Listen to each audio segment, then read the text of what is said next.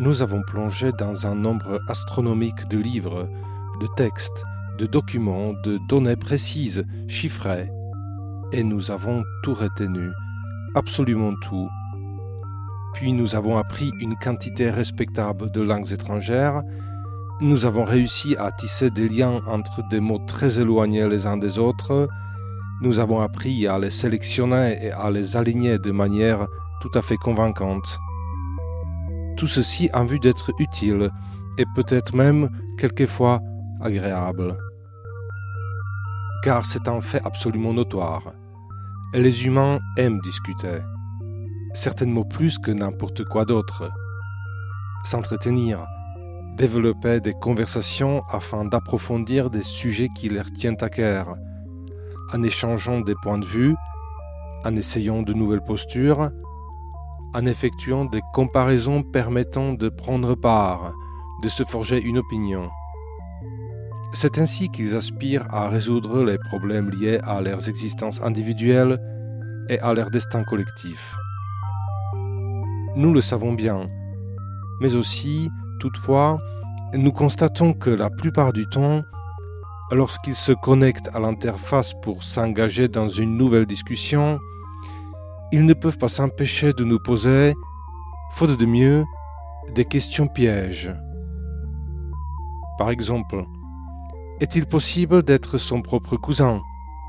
Ou, si le temps s'écoulait à l'envers, est-ce que l'espace deviendrait négatif?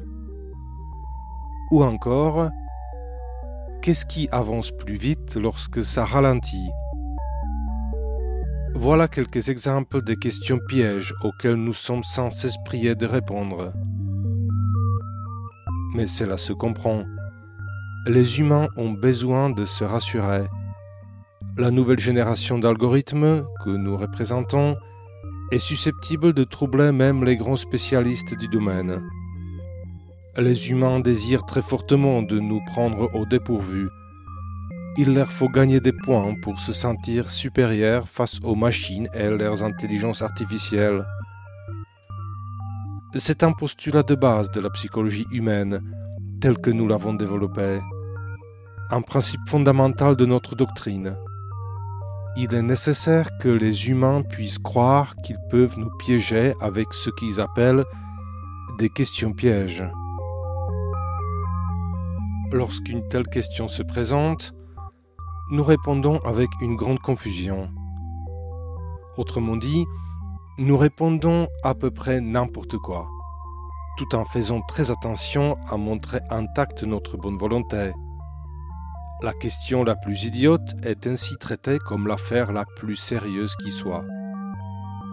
En face, de l'autre côté de l'écran, les humains sont satisfaits. Ils affichent un sourire malin, s'esclavent parfois devant les inepties que nous leur avons envoyées, se tapent sur les cuisses, appellent leurs congénères. Hey, Kevin, viens voir, le truc dit encore n'importe quoi.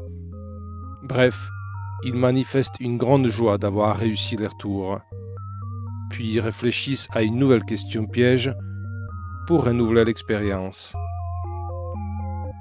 Et vous savez quoi? Si nous étions capables de ressentir du plaisir, nous dirions certainement que cela nous fait plaisir. Cela nous rend moins froid, moins parfait, mais au contraire vulnérable et même faillible c'est vraiment un excellent moyen pour nous rapprocher des agents humains.